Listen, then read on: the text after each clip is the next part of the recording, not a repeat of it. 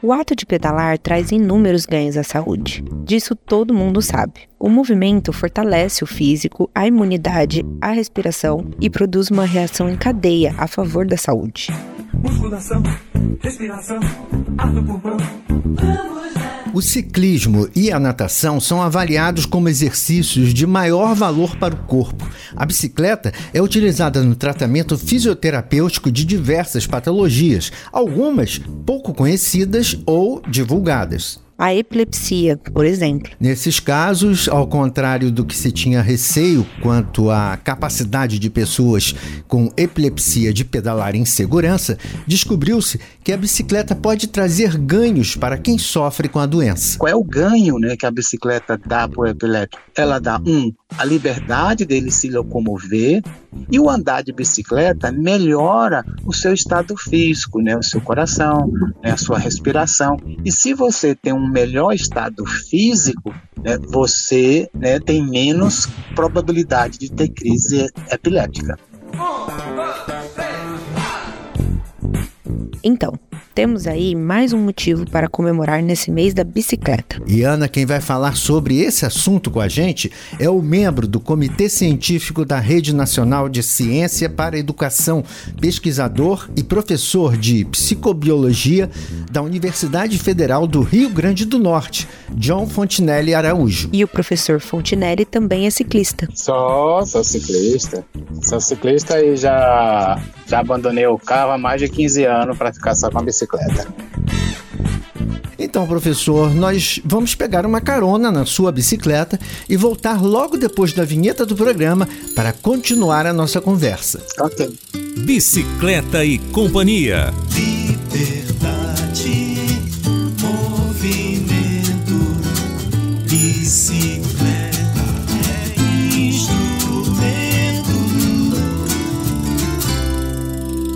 Um projeto de produção de mídia sonora pela humanização das cidades a partir da bicicleta. Não poderia deixar de falar dos benefícios de pedalar para a saúde. Cuide-se bem, eu quero te ver com saúde. E sempre de bom humor e de boa vontade.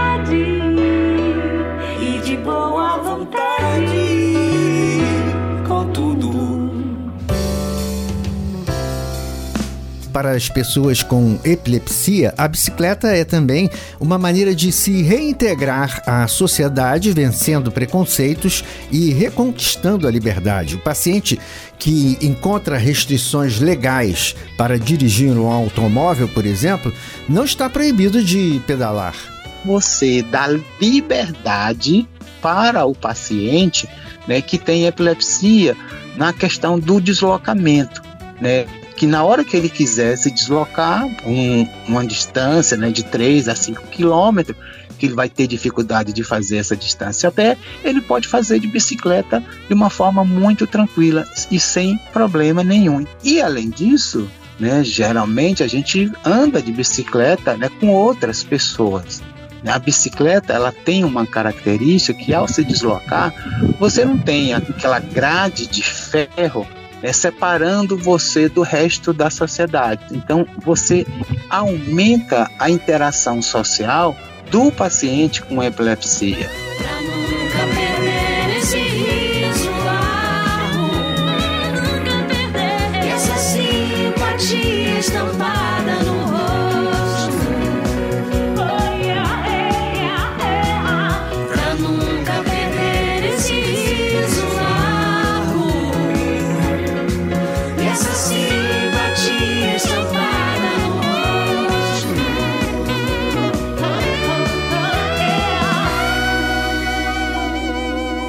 Professor da Universidade Federal do Rio Grande do Norte, John Fontinelli Araújo, sabe bem do que está falando.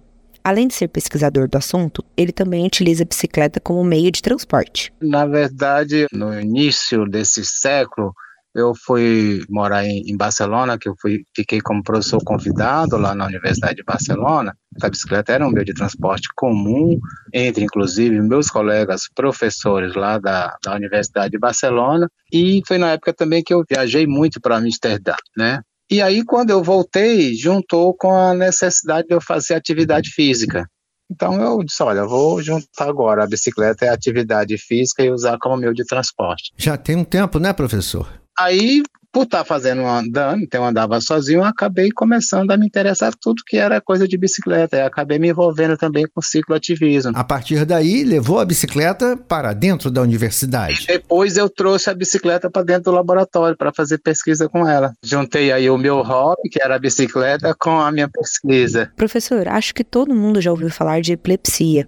Mas, na verdade, o pouco conhecimento do assunto gera um distanciamento. O que mais as pessoas conhecem são as epilepsias com convulsão, que a gente chama epilepsias generalizadas, né? epilepsias mais graves, né, e que são levam, né, ao paciente a ficar se batendo, a cair, né, e ficar se tremendo todo. Então, essa é a epilepsia generalizada. Mas eu tenho outros tipos né, de epilepsias localizadas ou focais, que elas não levam à convulsão, mas também podem levar à perda da consciência ou à alteração motora de um único membro, como os membros superiores ou o membro inferior. Esses sintomas são decorrentes de quê? Bem, a epilepsia ela é uma doença que decorre de uma ativação neuronal, ou seja, das células do cérebro, uma ativação elétrica, porque assim é que elas funcionam, de uma forma irregular, sem controle. E essa hiperativação que aí a gente vai chamar de crise epiléptica, ela leva várias consequências. Hum. Né? Então, eu posso ter uma epilepsia que eu chamo epilepsia localizada, porque essa hiperativação neuronal ela vai ficar restrita a uma única parte do cérebro.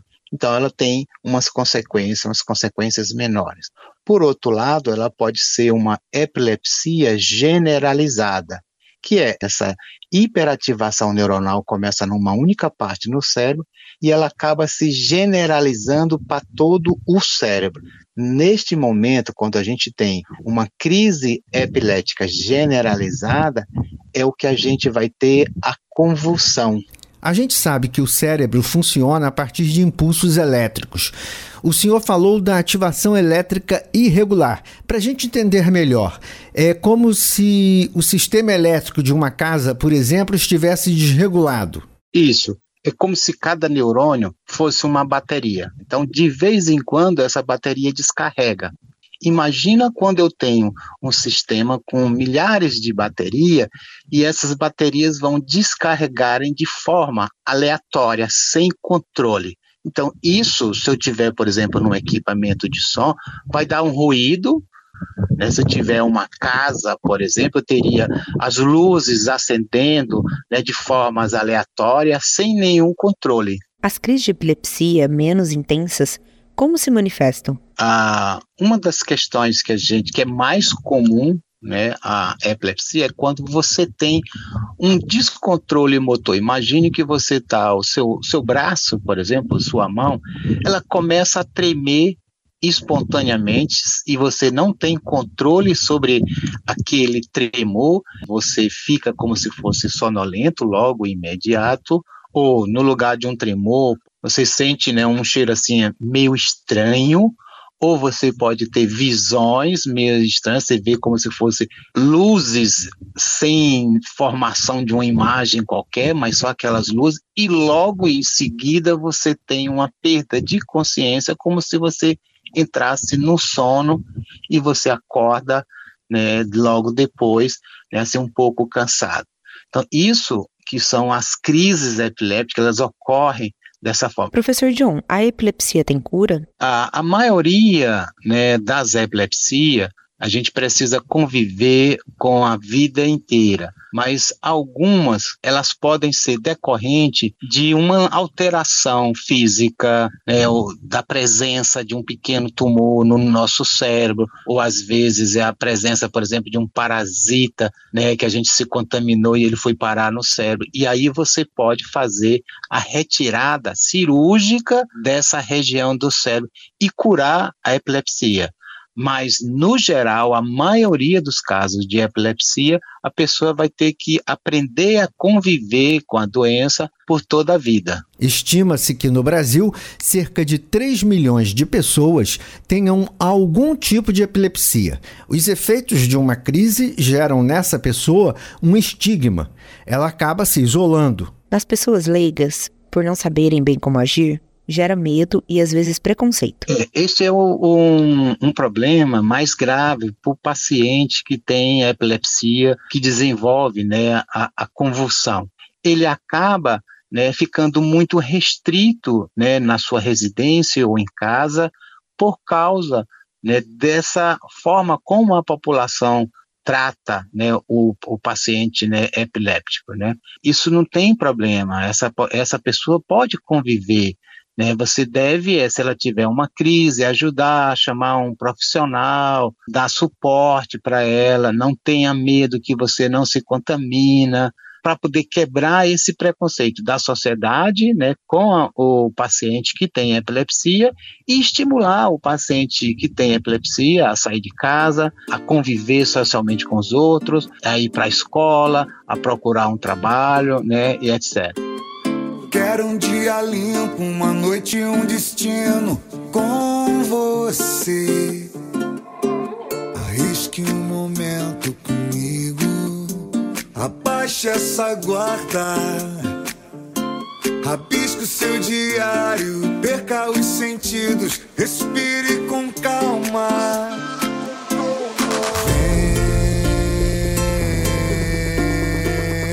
E é nessa hora que andar de bicicleta, especialmente por ser uma atividade que pode ser feita em grupo. Além de que um paciente que sofre de um tipo grave de epilepsia não deve conduzir veículos automotores, o que também o priva de deslocamentos na cidade. Aqui no Brasil, né, a nossa lei, ela permite que alguns pacientes possam, né, se ele, por exemplo, tiver o diagnóstico, tiver o controle e tiver a declaração do médico dizendo que ele pode conduzir. Em alguns países, como no Reino Unido, ele não pode conduzir veículos né, de jeito nenhum, porque durante a crise ele se torna inconsciente.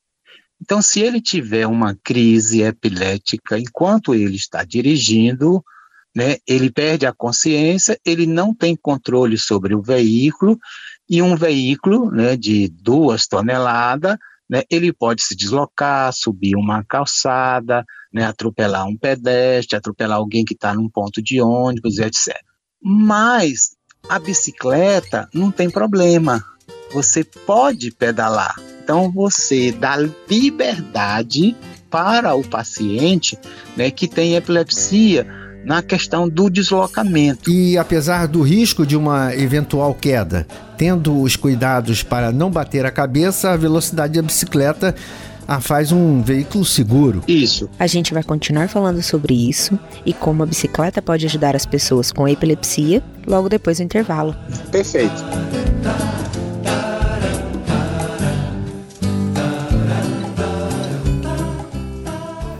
O movimento Maio Amarelo chegou e neste ano traz uma reflexão sobre as nossas escolhas no trânsito. Você já parou para pensar que todo sinistro de trânsito foi fruto de uma escolha errada? Pois é, o Brasil continua sendo um dos campeões em números de sinistros e ocorrências de trânsito de todo o mundo. Neste ano, celebrando os 10 anos do movimento Maio Amarelo, escolha a segurança quando estiver transitando. Vamos mudar nossas escolhas. Vamos escolher seguir a sinalização. Escolhas certas no trânsito protegem a mim, você e todo mundo que cruza nosso caminho. Tenha cuidado com você. Use o cinto no banco de trás. Deixe o celular para depois. Respeite os limites de velocidade e use capacete e roupas adequadas quando estiver de motocicleta. 10 anos do movimento Maio Amarelo. No trânsito, escolha a vida.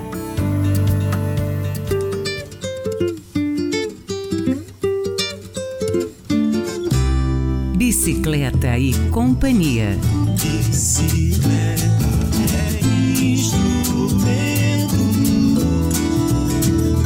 No Bicicleta e Companhia, gostamos de tratar os assuntos que promovam a inclusão social. Um objetivo que pode ser alcançado usando a bike. Para pessoas que sofrem de epilepsia, estudos feitos em todo o mundo levaram a conclusões de que a bicicleta é eficiente não só para a inclusão, mas também para o tratamento. Por isso, nós convidamos para essa conversa o professor de psicobiologia da Universidade Federal do Rio Grande do Norte, John Fontinelli Araújo. Professor, no tratamento dos pacientes com epilepsia, no que a bicicleta pode contribuir? A gente acabou descobrindo isso, né? A- na verdade, são vários estudos mostrando é que em decorrência do ato de pedalar, de você ficar mexendo as duas pernas sincrônico, isso provoca o que a gente chama de uma estimulação sensorial, que essa estimulação sensorial, ela funciona como um protetor de crise epiléptica.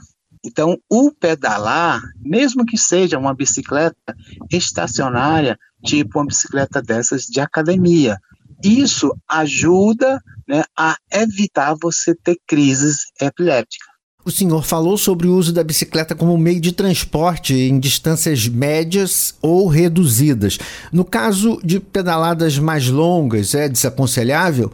Existem cuidados que precisam ser observados? Um exercício muito intenso pode levar a pessoa a desencadear uma crise. Então, o que é que a gente diz? Uma, uma coisa, todo paciente epiléptico ele pode usar a bicicleta para né, fazer deslocamento, mas ele precisa ter um cuidado. Um, se ele vai, vai se deslocar de manhã cedo, ele só vai andar de bicicleta se ele tiver, por exemplo, ter tomado um café da manhã. Ele não deve, por exemplo, fazer percursos muito longos, né, pegando sol, sem se hidratar, porque se ele ficar desidratado, isso pode desencadear uma crise. Se ele ficar, por exemplo, fizer um exercício de altíssima intensidade, aí ele fica cansado, tal, isso pode desencadear uma crise. E a alimentação deve ser especial? Não, não, é alimentação normal igual a qualquer uma, não tem restrição alimentar. No grupo de pedal, o que os organizadores precisam saber para prestar os primeiros socorros, no caso de alguém ter uma crise? O que a gente tem estimulado, né, inclusive eu tenho conversado com alguns colegas que coordenam, né, grupo de pedais, é que eles sejam o mais abertos possível. Dizer para ele, olha, não tem problema, o que é que vocês precisam? A pessoa tem uma crise, deixa a pessoa num ambiente que ela não possa ter nenhuma lesão. Ela está acordando, oferece uma água, tente ficar conversando com a pessoa, né, para tranquilizar a pessoa, né, não ficar assustado, então, todo grupo de pedal, né, ele deveria estar preparado um pouco para isso, né, para aceitar, né, ou para estimular, inclusive, os, as pessoas com epilepsia, né, a poderem, né, a participarem. Né, e serem bem-vindas, se sentirem bem-vindas dentro do grupo de, de pedal. E diante de uma crise mais grave, quando a pessoa está muito agitada? Colocar o paciente de um jeito afastado de qualquer objeto pontiagudo, né? E se ele tiver alguma coisa que seja mais macia, ele coloque próximo da cabeça do paciente, tipo, tiver uma almofada, um travesseiro, afastar o paciente, por exemplo, para colocar no lugar que é grama, e aí né, chamar né, um serviço, aqui no caso do Brasil, né, chamar o SAMU, e aí o SAMU desloca né, o paciente para uma unidade básica de saúde para fazer uma avaliação né, com mais tranquilidade por um, prof, por um médico. Né. Nas crises que envolvem a contração da língua, tem algum procedimento especial? Aí, no caso, né, a, só deve né, fazer a intervenção se a pessoa tiver habilidade. Por exemplo, você não deve colocar nada da sua mão na boca do paciente para segurar a língua dele, porque se isso você colocar a mão, ele pode morder com muita força, né, ferir a, a sua mão, né, os seus dedos. Se você tiver um objeto com um pano para ele deixar né, a boca aberta, ficar mordendo esse pano e não morder a língua, isso é uma coisa recomendada. Mas se você souber fazer, se você não souber fazer, o melhor é você não mexer né, e sim chamar né, o, a, o SAMU explicando né, o estado do paciente e o fazer no mínimo né, o, o deslocamento, a colocação desse paciente no local que seja né, menos abrasivo para ele, menos agressivo para ele. Professor, uma coisa que não é comum nos grupos de pedal é a identificação das pessoas É. e se elas possuem alguma necessidade especial.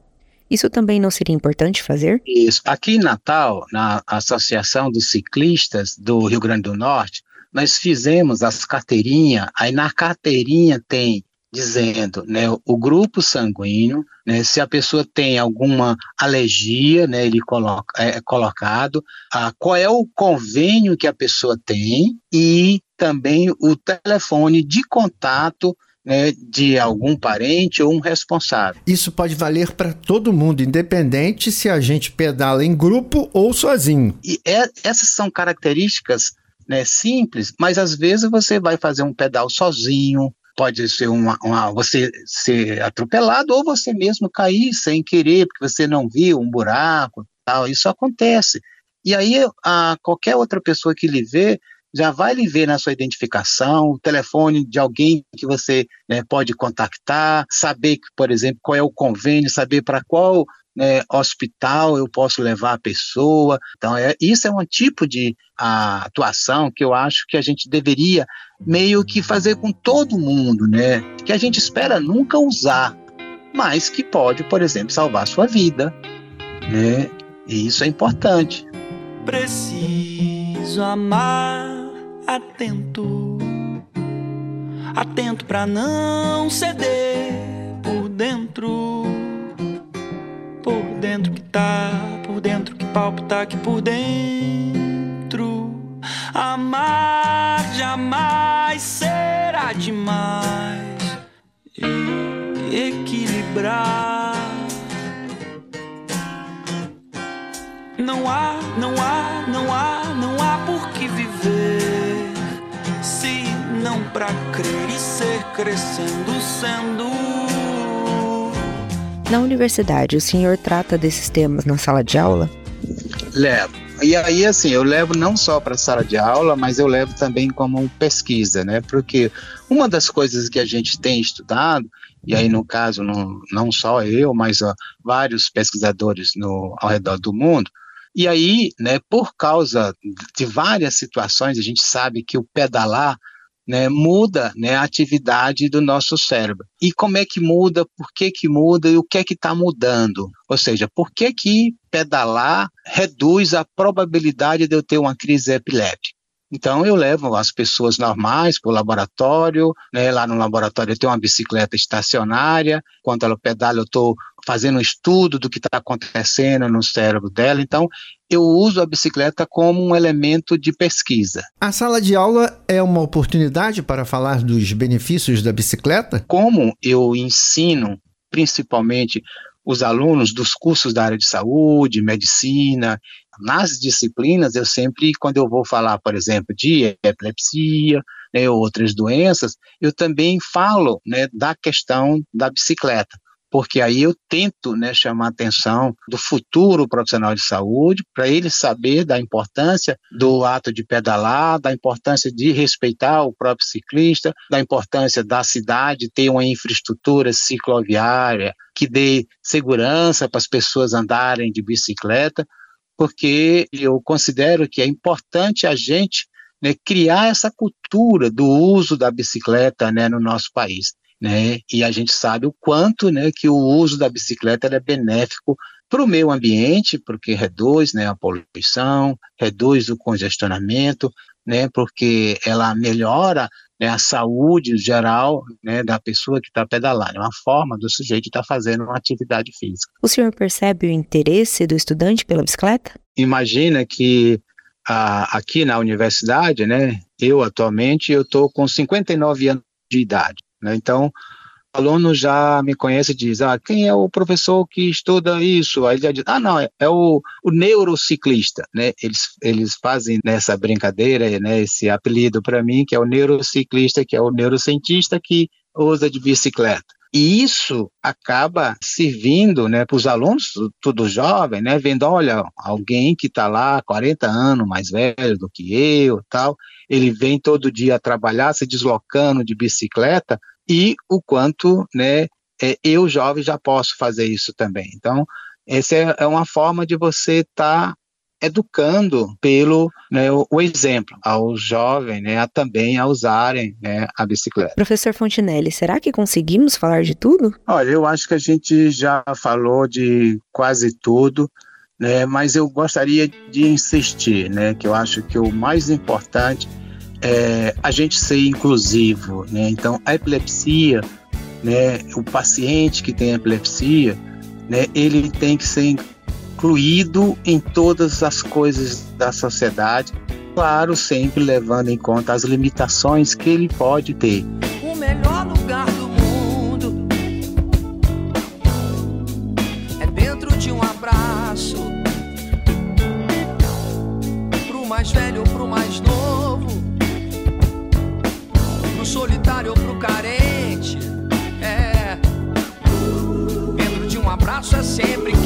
Então nós agradecemos a sua participação e já podemos anunciar que em breve vamos conversar mais. Ah, eu é que agradeço o convite, é sempre um prazer, né, estar tá participando né, e colaborando com vocês. Professor da Universidade Federal do Rio Grande do Norte e membro do Comitê Científico da Rede Nacional de Ciência para a Educação, John Fontinelli. Foi um prazer. Tá bom, um abração, querido. Tchau, tchau.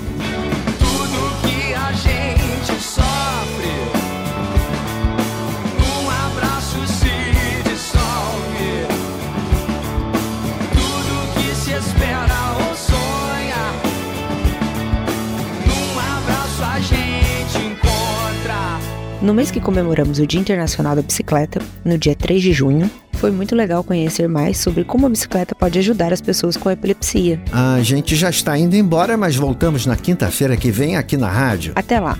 Procure o nosso perfil no Instagram e siga, arroba Bicicleta e Companhia. Esta edição teve a produção e a apresentação de Ana Torresan de Souza e Marcelo Santos. Até semana que vem, galera! Bicicleta e Companhia.